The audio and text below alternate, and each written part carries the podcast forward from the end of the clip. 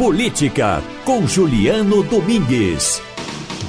Juliano Domingues é professor da Universidade Católica de Pernambuco, jornalista e cientista social, mestre e doutor em ciência política. Professor Juliano Domingues, boa tarde, tudo em ordem?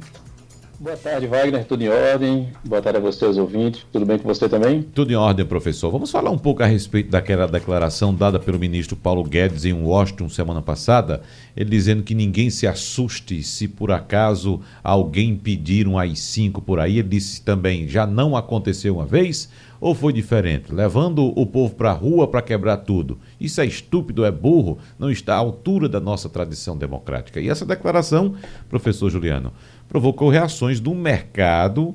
Lembro que naquela ocasião a bolsa deu uma virada, o dólar disparou e houve também muitas reações do meio político, né?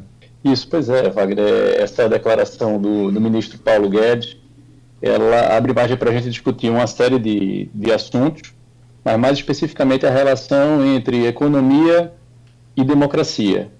E o que a literatura em ciência política sugere para a gente é que sim, esses dois aspectos eles estão sim associados e normalmente uma democracia estável e robusta está associada a uma democracia, a uma, a uma economia, melhor dizendo, é, pujante, né?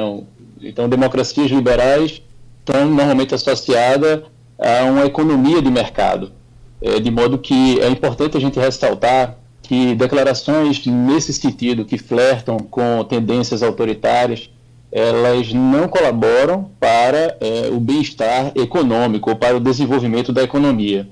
E aí, é, eu queria ressaltar um, um, artigo que foi publicado em 1996 nos Estados Unidos e em 97 aqui no Brasil, que é uma espécie de clássico é, nos estudos sobre essa relação entre economia e democracia, e que eu postei no meu Instagram, o ouvinte que tiver mais interesse pode ir lá buscar, é um artigo intitulado O que mantém as democracias e assinado por é, referências na pesquisa em ciência política, o professor Adam o Michel Alvarez, o José Antônio Sheibub e o Fernando Limonge.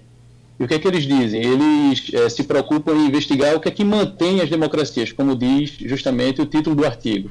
E eles vão destacar que é, riqueza, crescimento com inflação moderada, desigualdade decrescente, são pré-requisitos importantes para a gente pensar em democracias estáveis ou manutenção de democracias. Então, quanto mais rico, quanto mais desenvolvido do ponto de vista econômico o país, é, mais forte tende a ser a sua democracia. Lógico que é, outras variáveis interferem aí, como as instituições fortes, né?